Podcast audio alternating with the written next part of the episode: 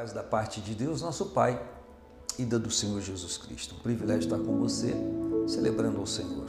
E eu não posso deixar de fazer um agradecimento a todos os irmãos, membros da igreja, de todos os templos, nosso momento ímpar, precioso, pós-pandemia, que nós celebrávamos há dois anos o culto da unidade, o último havia sido em 2019 e tivemos a oportunidade de celebrar nesse último domingo, dia 26, e que prazer, que alegria estar com os dirigentes, com as suas esposas, os irmãos da igreja, os obreiros, enfim, toda a organização, todo o capricho, todo o zelo.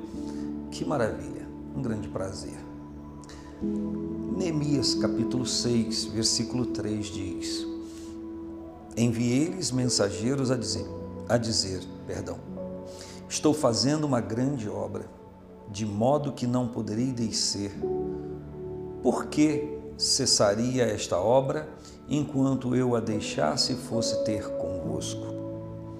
O contexto fala de uma obra sendo feita o trabalho de Neemias junto a, a todos os outros que estavam colaborando, um a um, um após o outro, família por família, a reconstrução dos muros de Jerusalém e suas portas foi algo ímpar, maravilhoso, porque não foi feito por uma pessoa só, havia a coordenação de um e de vários junto com aquele um, mas haviam famílias trabalhando, famílias cooperando, famílias ajudando.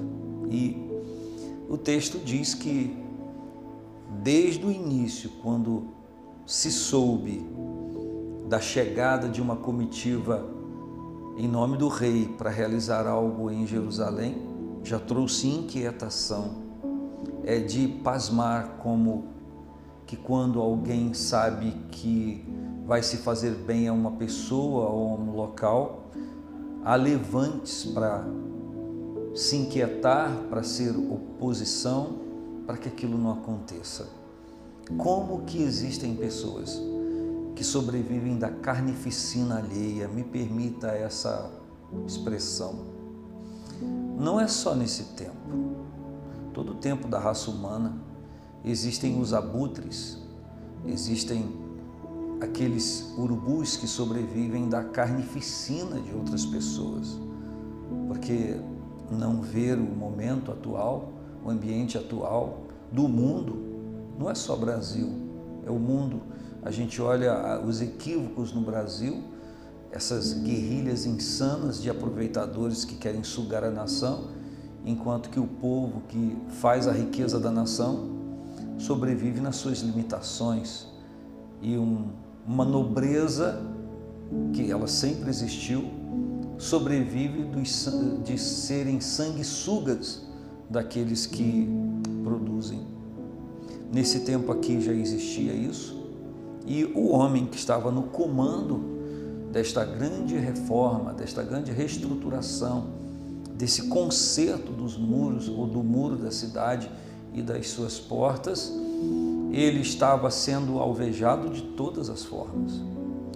E talvez de 100, 90 desistiria, 99, 96, 94, sei lá, enfim. São possibilidades e probabilidades. Contudo, Neemias sabia o que estava fazendo, a razão do que estava fazendo e para quem estava fazendo. Porque além de amar, ou apesar de amar o povo e ter zelo pelo povo, carinho, capricho e piedade, ele sabia que estava fazendo algo para glorificar a Deus.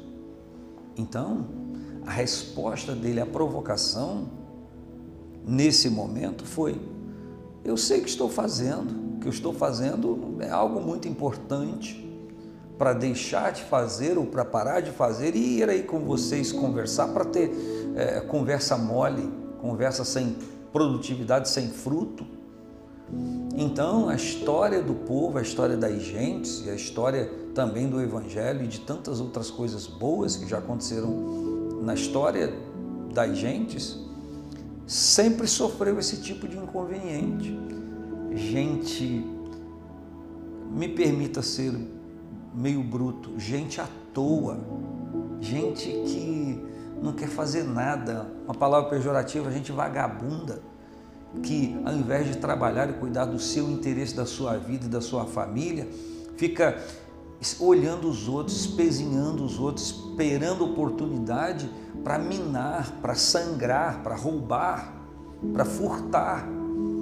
E nem sempre a pessoa furta com a arma na mão ou pegando um bem de outra pessoa.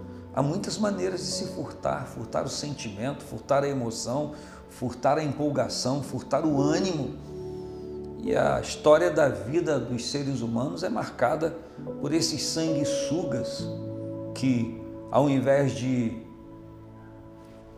arregaçar as mangas e trabalhar para si, para sua casa, fica minando as pessoas que estão produzindo ou tentando fazer alguma coisa por si e por sua família. A história do Evangelho, a história do cristianismo no mundo é marcada por isso também. A, o Coliseu Romano está lá carregado, os seus restos carregados de culpa. Você vai lá no Coliseu Romano, tem uma bela história, mas é a história do que mataram, a história do que fizeram. Os cristãos que foram mortos naquelas arenas romanas. A história contada por alguns omite alguns detalhes que não poderiam ser omitidos. E o Neemias diz: Estão querendo que eu pare de fazer o que estou fazendo para ir ter conversa mole com vocês? Não tenho tempo para isso, não.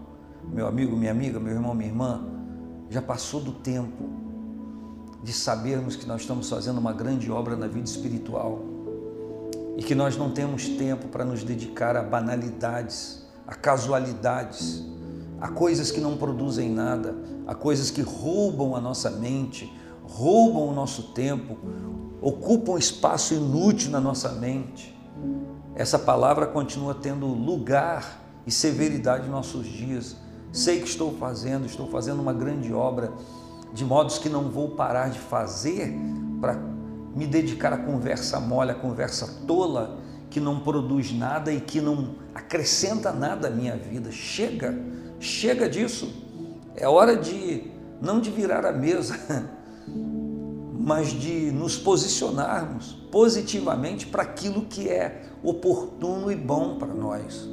E se há algo bom para nós, não é aquilo que se atém somente a essa vida, mas algo que produz para a vida eterna, que é celebrarmos o Senhor na nossa vida, vivermos uma vida diante dele, diante da sua palavra, servindo o Senhor de todo o nosso coração, de toda a nossa alegria e prosperando naquilo para o qual Deus nos chamou. Que essa simples palavra, carregada de objetividade, ela alcance o propósito para o qual está sendo liberada no meu coração e no seu coração, na sua família. Que a gente determine em nossas casas não perdermos tempos com coisas corriqueiras, com bobagens, com coisas que furtam o nosso tempo, roubam a comunhão da casa, roubam a comunhão da família tira a nossa produtividade e nos impede de agradar a Deus, que é o mais importante. Que a graça, que a glória, que a unção do Senhor esteja aí presente na sua vida. Um grande abraço, paz do Senhor Jesus.